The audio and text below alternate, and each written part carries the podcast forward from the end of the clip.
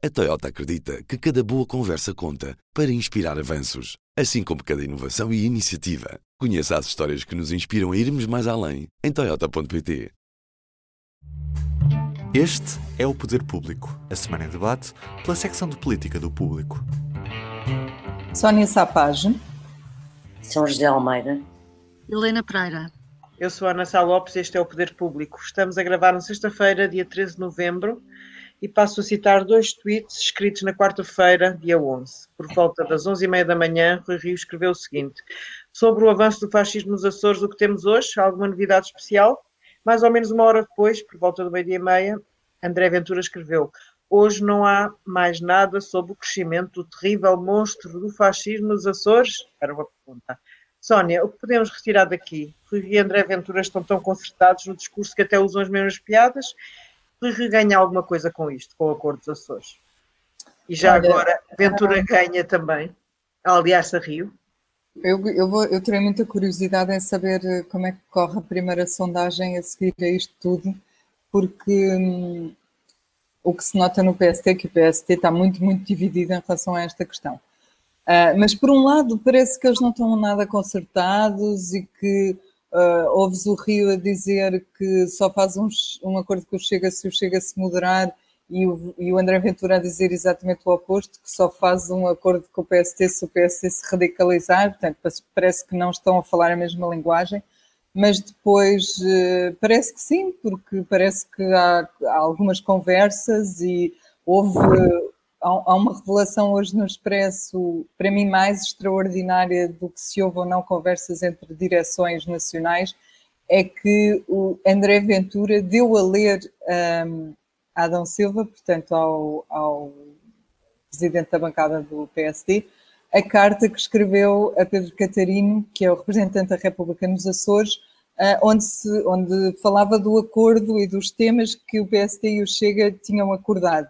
Portanto, isso é extraordinário, isso significa que alguma concertação há, é? Mesmo que não, não haja ao mais alto nível, mesmo que Rio não se tenha nunca reunido com Ventura, que ele vem hoje dizer que não, hum, de facto há ali alguma, alguma concertação. Mas o que eu acho e começo a perceber com, por algumas conversas é que se está a generalizar a ideia no PST de que o Chega é a única oportunidade dos próximos tempos que o PST tem de não deixar o PS eternizar-se no poder. E eu não sei se é exatamente isso uh, que Rui Rio pensa, mas começa a perceber que essa ideia no partido tem, tem seguidores. Uh, e que o PST olha para este caso dos Açores como uma espécie de oportunidade. E nesse sentido até achei, achei interessante a forma como o Diogo Pacheco uh, Amorim, que é um ideólogo e também um vice-presidente do Chega, se referiu a todo este assunto esta semana. Ele diz assim, e passo a citar, esta aliança pode funcionar como um teste, claro, uma experiência piloto. Não nos vamos comprometer com o sistema, mas vamos entrar na direita do sistema de forma a garantir que pode um dia haver uma maioria. Ou seja, numa altura em que o CDS está limitado a 1%, 2% nas sondagens, o, o, o Chega acha que já ocupou esse espaço e que um futuro governo de direita será entre o PSD e o Chega. O que é que o, o que é que Rui Rio pode ganhar com isto? Se isto for verdade, pode um dia chegar ao governo. Se isto não for verdade, uh, temo que possa ser ainda mais engolido uh, ou perder ainda mais votos para o Chega, precisamente. Uhum. São José estamos a assistir ao abrir uma página à direita. É que mesmo alguns, um, pelo menos um subscritor daquele manifesto 54 que saiu aqui no público, da terça-feira, já veio dizer que aceita o apoio do Chega. Como, como dizia a Sónia, eu estou a ver isto muito estendido nas franjas dos, pelo menos, dos militantes e simpatizantes do PSD, também do CDS. Uh, isto estamos a, a, construir de facto uma, uma versão à direita do célebre habituem-se. As divisões não serão tão fortes quanto isso? Bom, uh, eu já não acho que há distendimento em relação ao CDS, não há distendimento nenhum.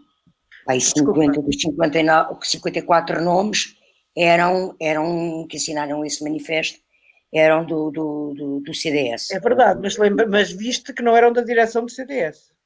Sim, mas vários, e são nomes históricos na, na, no CDS e, são, e na direita e, e tem Aliás, Agora, o que eu penso é que, de facto, há uma, há uma fome de poder grande na direita portuguesa. E, portanto, ser conivente com quem quer que seja para chegar ao poder é válido. Agora, uh, uh, tem havido da parte do PSD pessoas com peso e com história no partido que têm falado, não é? José Eduardo Martins, Miguel Poiás Maduro assinavam esse documento. José Pacheco Pereira foi muito contundente já em relação a esta questão. Hoje, o fundador e ex-líder do PSD, atual Presidente da República, teve uma tirada sibilina numa intervenção que fez agora à hora do almoço, no Luso, em que critica claramente o acordo, em que diz que os acordos têm, são opções, não é? Têm benefícios e têm riscos e consegue desmentir de uma, de uma vez só dois jornais, que é o Observador e o Expresso, que dizem que ele não só teve intervenção no acordo, como pressionou para que ele existisse. Sim, mas, mas eh, voltando à questão de. Eu, eu já é a terceira vez que vou dizer isto aqui assim. Há princípios uh, éticos de um partido político em democracia que não podem ser ultrapassados. Eu sei que tem havido muito eh, muito um ruído de fundo de querer equiparar o que se está a passar agora com o Chega e o PSD com o que se passou com o PS e o PCP. Eu começo a dizer que na altura eu critiquei o, o acordo de coligação à esquerda que António Costa fez, não só porque, porque eu acho que quem ganha eleições, mesmo minoritário, deve governar, como critiquei a aproximação de um partido social-democrata ou do, do socialismo democrático, a história do PS, a um acordo de governo com um partido que tem o programa ideológico e político do PCP e o do BE. Não obstante, qual é para mim a diferença aqui que torna isto mais grave? O BE e o PCP não são partidos antissistema. Têm lá no programa, o programa revolucionário, o BE já nem sequer fala em revolução no programa, mas têm lá o seu radicalismo no programa e o PCP tem a revolução no programa.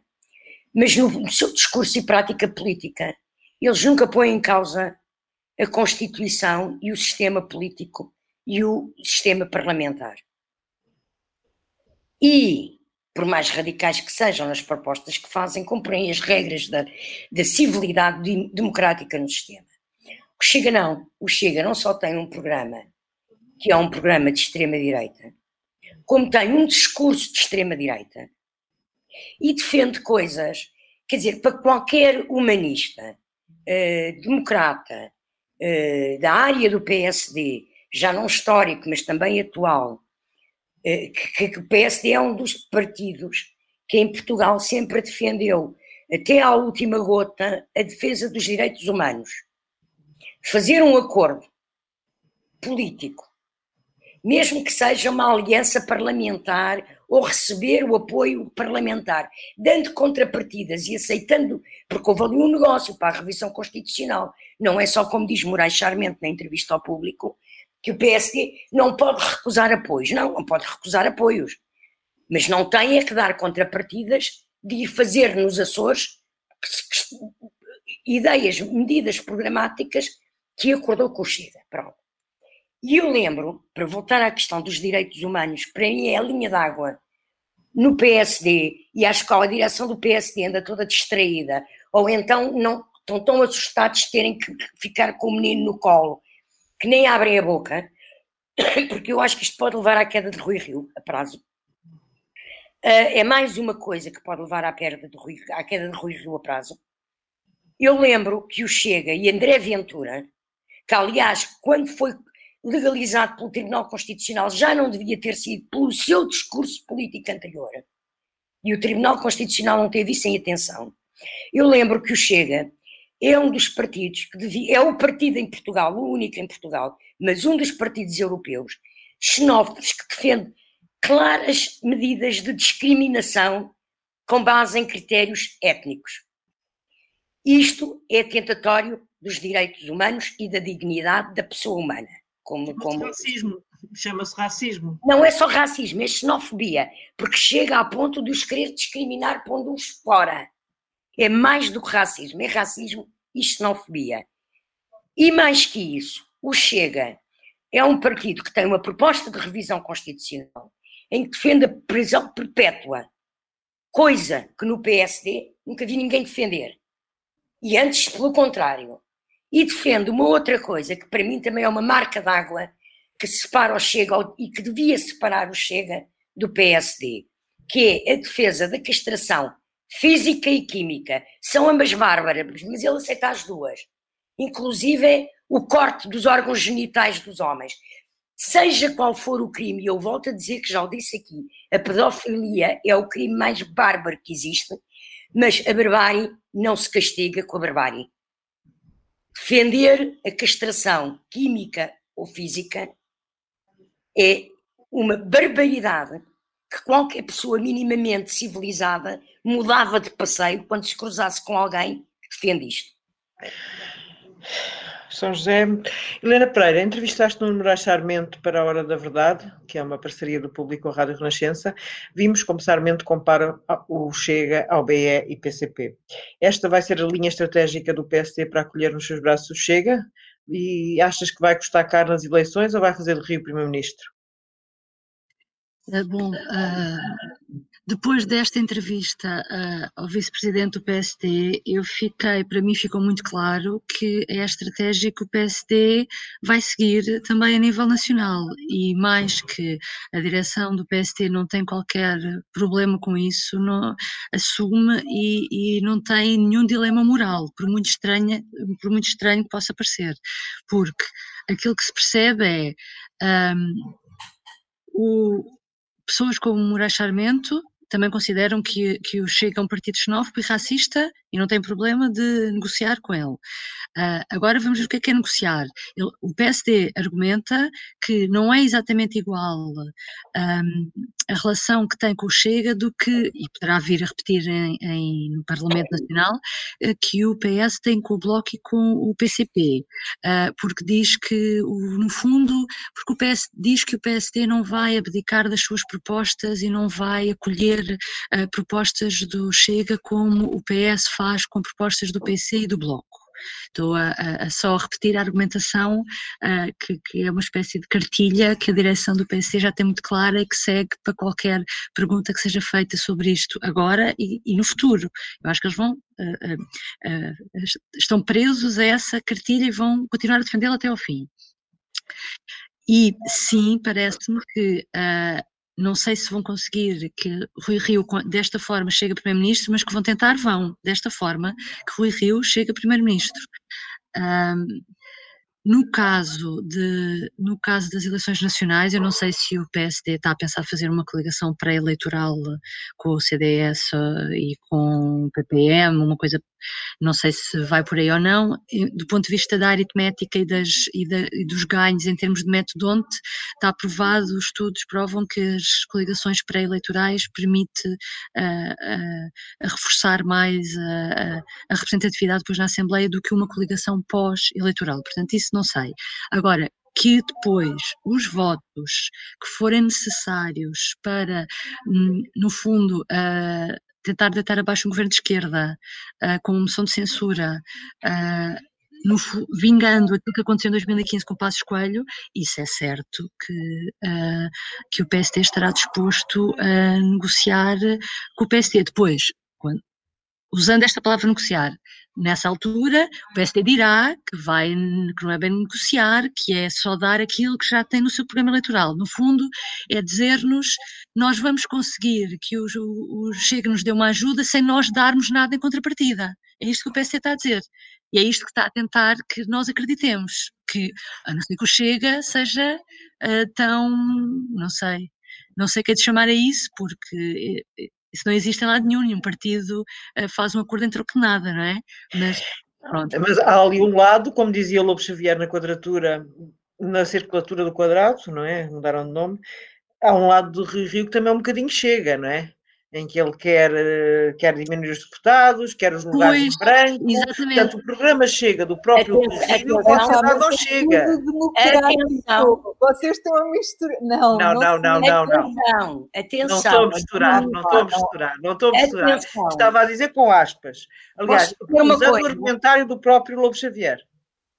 Atenção, a, a, a diminuição dos números de deputados é uma causa histórica do PSD em todas as revisões constitucionais, desde a Constituinte, era uma, um princípio do Sá Carneiro que a Assembleia tivesse menos deputados, e se a Assembleia diminuiu os deputados, foi por proposta do PSD sempre.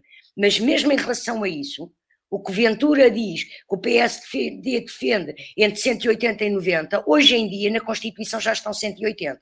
Portanto, nem nisso o Ventura é sério quando fala do assunto. Eu acho que não podemos Mas, acusar Rui Rio de ser pouco democrático nessa questão, porque isso é uma questão que vários partidos até, uh, até já. Enfim, já se discutiu no Parlamento várias vezes. Podíamos era ir buscar exemplos dele no Porto, na sua gestão na Câmara do Porto, que são, que são menos democráticos, não é? Isso sim, eu não, não diria chega, mas ele teve propostas eh, relacionadas com, os, com a forma como tira os arrumadores das, das ruas do Porto, a forma como, enfim, como uh, obriga as, as, como é que eu ia dizer, instituições culturais a, a fazer uma carta, um acordo de princípio de não criticarem a Câmara para receberem subsídios. Eu lembro-me de coisas assim vagamente, de coisas na Câmara que aí sim já Autoritarismo. Chama-se autoritarismo, sim. não é? Pronto, isso sim.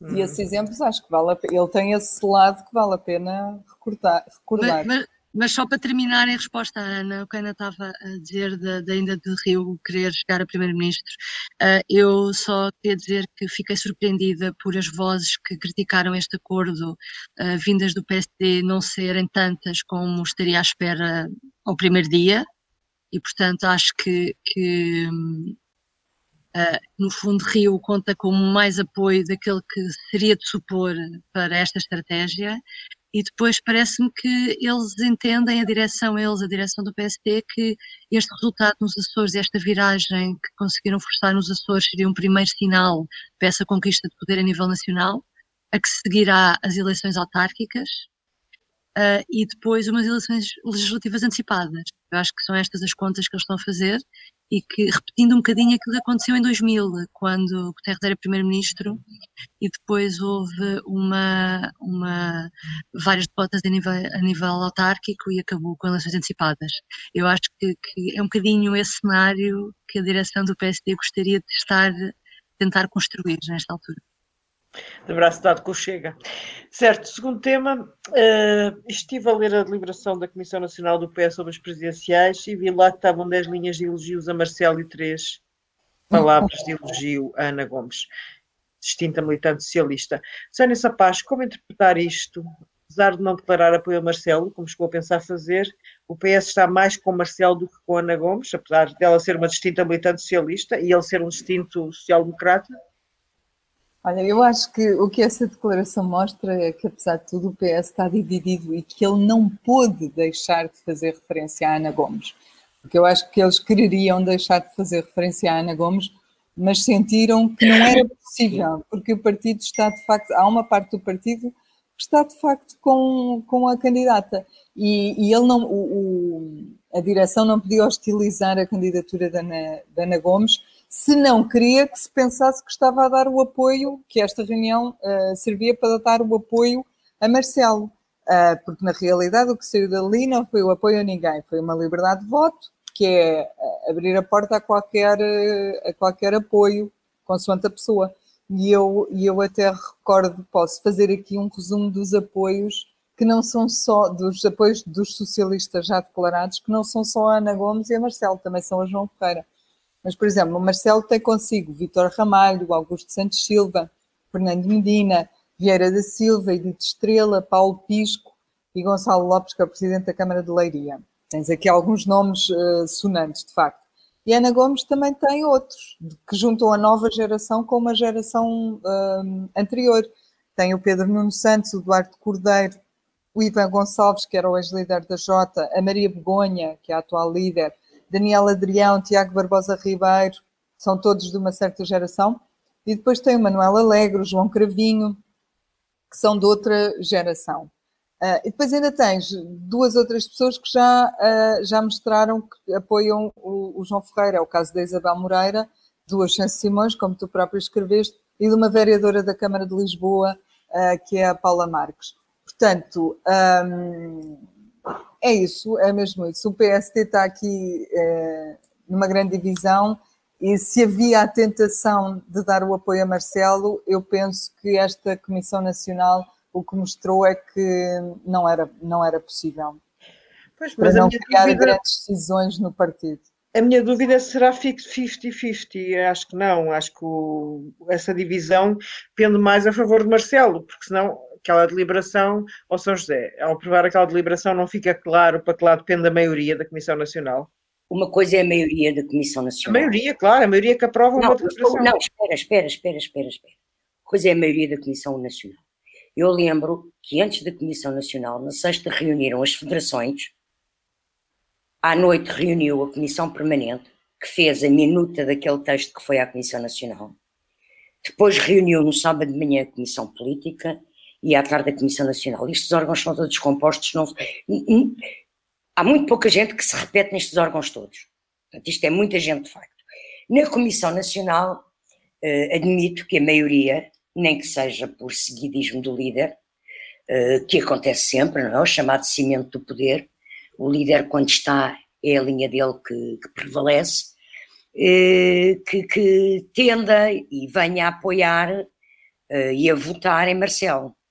Mas eu lembro que o PS não é só os órgãos dirigentes, não é?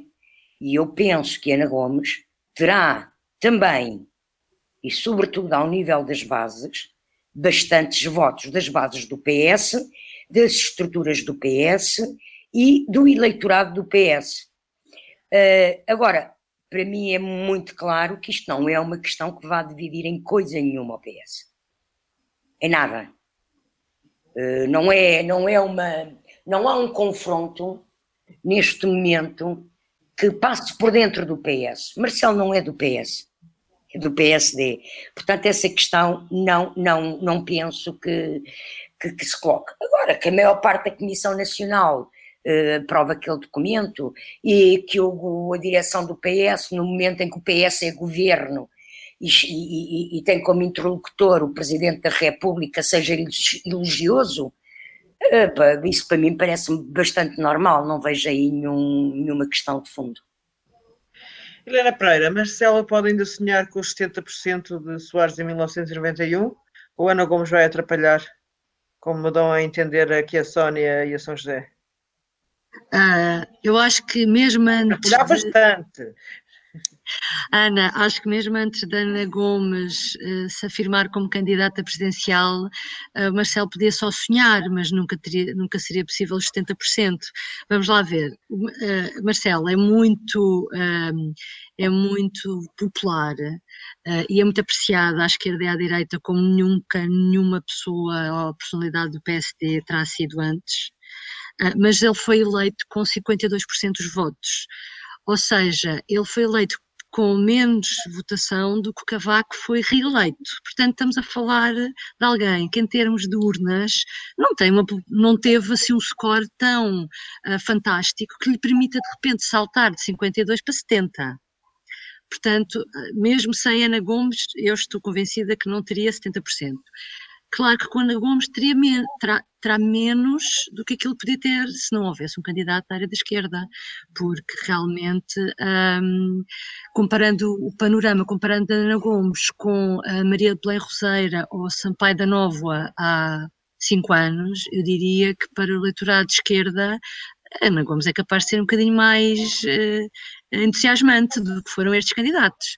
Uh, por último, só fui ver, só fui ver aqui espreitar as sondagens, quanto é que as sondagens estão a dar nestes últimos mês e meio, houve três sondagens num espaço de mês e meio, e o máximo que dá é 61, 65, há uma que dá 65% para Marcelo, 61, 56, e numa delas Ana Gomes aparece com um máximo de 17%, uh, ou então na casa dos 10, do 12, 10%.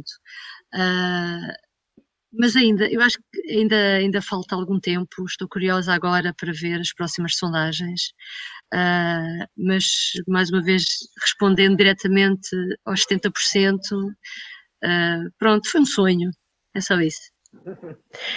ok. Sobre isso, deixa-me dizer só, só uma coisa. O que os livros dizem e os, os, os, os peritos de sondagens dizem uh, é que o presidente incumbente no início de, de, de, sondagens, no início de uma campanha, tem o máximo das sondagens, a partir daí 10. Portanto, é. Normalmente em sondagens é assim. Portanto, está se ele conseguir. Está perdido 70%. O resto. Conseguir voltar aos 65% que já teve nas sondagens será quase um milagre. Ok. Eu acho que destas que eu citei, a mais recente é a Graça 61, é do meio, por acaso, portanto. Eu, ele tinha ver. bons resultados. A altura em que ele teve melhores resultados é quando ainda não tinha adversários. Sim, no é éter, é verdade. No, no éter, mas é verdade. na verdade ele também ainda não é candidato. Vamos para o terceiro tema. Sónia, o Primeiro-Ministro veio dizer ontem que a ordem era mesmo para ficar em casa. Veio repetir, veio, não foi a primeira vez que o disse, é o certo.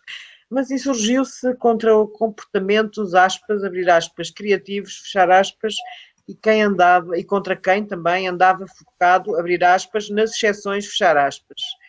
Isto era só para o Pingo Doce? Ah, eu não te iludas, eu acho que isso era para, para muita gente. Era para o Pingo Doce e para quem disse que, para quem prometeu que abriria as portas às seis e meia do no fim de semana, mas também era para os jornalistas que estão sempre a perguntar pelas exceções e a escrever sobre as exceções, etc.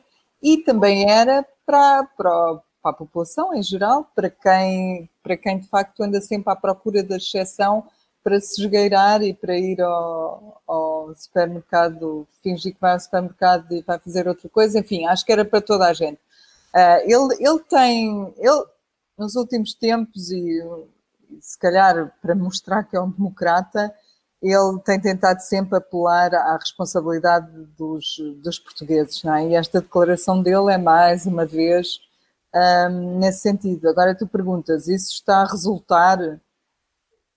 Pelos vistos, não, não é? Ele já não está a resultar, já se passou a altura em que, em que bastava apelar à responsabilidade dos portugueses, é preciso ser mais duro e de facto. Nos outros países, o que, o que tem estado a dar resultado, e já há alguns sinais nesse sentido, são os confinamentos gerais, curtos, mas gerais. E, ele, e em Portugal não se quer ir por aí porque de facto percebeu-se que dá cabo da economia.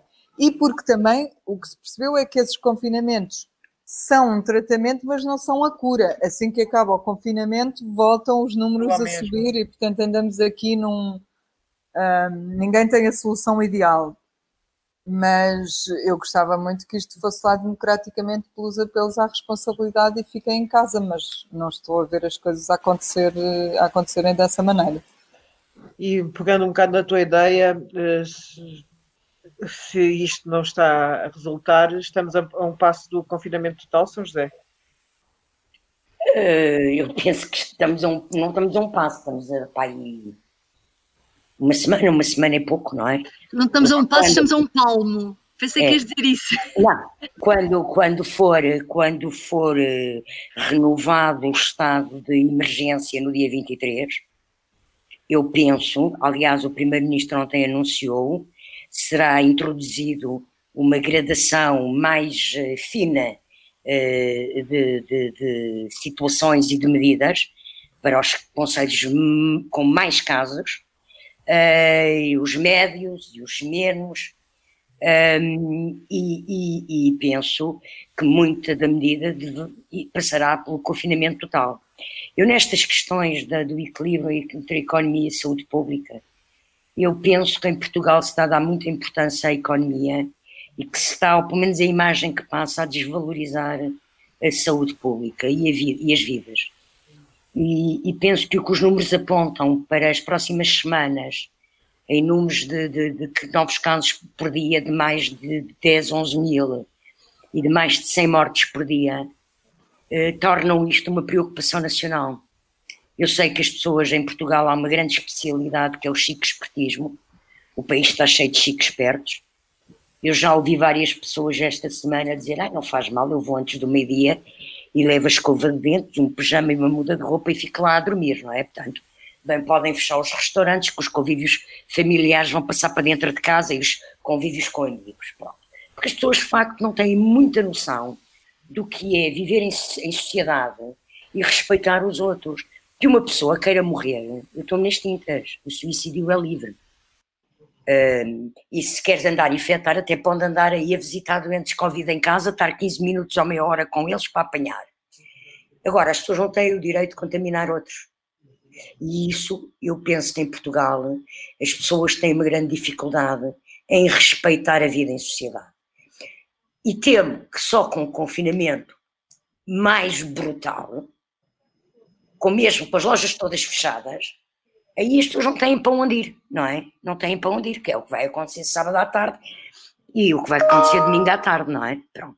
Mas como é que é o congresso do PCP que está marcado para o fim de semana 20, 28, 29, 27, 28, 29 de novembro? É assim, o PCP já anunciou, já há notícias sobre isso, que vai reduzir os delegados de 1.200 para 600. Uh, mesmo assim, eu acho que o PCP não perderia nada em ter adiado o Congresso porque o PCP, o que estava previsto para este Congresso, que era a substituição do secretário-geral, tudo indica que se mantém a indicação de que não haverá substituição por agora do secretário-geral. E, portanto, não há nada de muito essencial para o partido eh, que seja obrigatório realizar o Congresso. E há uma questão que é a imagem pública, a percepção pública do exemplo da política, que seria importante o PC ter feito o que fez o Bloco de Esquerda, que adiou já para maio, o que fez o PS, o PS que adiou logo em março, adiou para, para, para depois e depois acabou por adiar, agora diz que é depois das presidenciais e não sabemos quanto depois das presidenciais, não é? Porque a pandemia na próxima primavera ainda vai estar cá. Portanto, eh, eu acho que era uma questão de bom senso e uma questão até de imagem pública do PC, de responsabilidade pública e cívica ter também adiado, porque, repito, não há nada de fulcral para a vida do PCP que tenha que ser decidido em Congresso com urgência. Ainda hoje, em entrevista ao Observador, o Jerónimo de Sousa disse que não, que isso não vai acontecer, que seria o mesmo que proibir. Portanto, não me parece não parece que haja intenção. Bem, eles vão, fazer, eles vão fazer o Congresso, mas não deviam fazer. Não deviam. Sim, mas ontem o primeiro... Tenho uma sugestão. Eles podiam fazer o Congresso, mas num dos conselhos que não estivesse confinado. Era tão mais simples. Sim. E deve haver vários no Alentejo, por Ainda exemplo. há, ainda há. Mas ainda ontem o Primeiro-Ministro foi questionado sobre isso no, no final da conferência de imprensa em que apresentou as novas medidas e, e aumentou em 77 os conselhos mais confinados e ele disse que não, não era cedo para falar sobre o assunto, porque o estado de emergência só ia até dia 23 de setembro e o Congresso realiza-se depois disso. Portanto, ele não quis, não quis dizer nem que sim nem que não, nada sobre o assunto. Exatamente. Helena Pereira, António Costa assumiu culpa pelos erros de comunicação. Quem tem errado mais nos últimos tempos? Eh, é Costa ou ainda é Graça Freitas? Eu acho que os dois têm errado. Uh, estamos a falar aqui de, de, duas coisas diferentes. Primeiro, uh, Graça Freitas, porque uh, faz muita confusão. Eu acho que se está a passar alguma coisa de grave na Direção-Geral de Saúde, porque tem sido, tem havido várias mudanças ao nível de quem trata os diretores de serviço de informação, análise e estatística. Tivemos em junho e voltámos agora a ter em setembro e outubro mudanças de pessoas. E lembro que há três semanas semanas que não se conhecem os dados por conselho, ou seja, estão a fechar-se conselhos, a, a acender semáforos, por assim dizer, vermelhos, sem que saibamos exatamente quais os números de cada um dos conselhos. Portanto, enquanto isto não se souber, eu acho a coisa mais grave que é isto põe em causa a própria credibilidade da informação da DGS e, e, e convencer os portugueses da, da necessidade de tomar estas medidas se não se sabe a base, com que base é que se está a trabalhar. Uh, os autarcas do Porto já começaram a pedir a cabeça de Graça Freitas esta semana, o Rui Moreira e também o Eduardo Vitor Rodrigues, que é do PS e que é presidente da Assembleia Metropolitana do Porto, uh, porque diz que também os autarcas não os próprios autarcas não sabem os verdadeiros valores, os dados dos seus próprios conselhos. Portanto, uh, da parte da DGS, acho que, que uh, acho que isto é, é, é, o que está a correr pior. Uh, do lado de António Costa, assim, fez uma conferência de imprensa à meia-noite de sábado, teve durante a tarde reunido no PS para tratar dos assuntos presidenciais e começou um Conselho de Ministros já depois das seis da tarde, um Conselho de Ministros determinante para tomar medidas e por isso é que acabou a falar aos portugueses tardíssimo e não se e, e, lamento, mas uh, depois veio veio acusar uh, a comunicação social e as pessoas de andarem à procura de exceções, mas foi o próprio primeiro-ministro que não uh, explicou bem as medidas na, no sábado e perguntaram das exceções, ele dizia que não ia haver exceções e depois no outro dia já havia, portanto isto tudo nasce desse mal entendido. cada vez António Costa tem sido das pessoas que têm falado melhor nas intervenções públicas que têm feito sobre a Covid, mas uh, uh, porque se calhar preparava com mais tempo as coisas e esta semana não é isso que tem estado a acontecer e, e também custa-me uh, dizer isto e criticar porque é muito complicado é muito complicada a questão da Covid e também pôr em causa aquilo que nos dizem, porque ainda, ainda, ainda contribui mais para as pessoas cumprirem menos as recomendações, mas é, aquilo tem que ser afinado e a responsabilidade última a responsabilidade última, quer seja da mensagem política, quer seja dos dados que a DGS devia dar e não dá, é sempre do poder público, do poder político, ou seja, o governo tem o poder de um, demitir ou não a diretora-geral de saúde, portanto a responsabilidade é sempre política, portanto uh, acaba sempre por ser cobrado ao primeiro-ministro. Bem, ficamos hoje por aqui e até para a semana. Obrigada. Adeus. Boa tarde. Boa semana. O público fica no ouvido.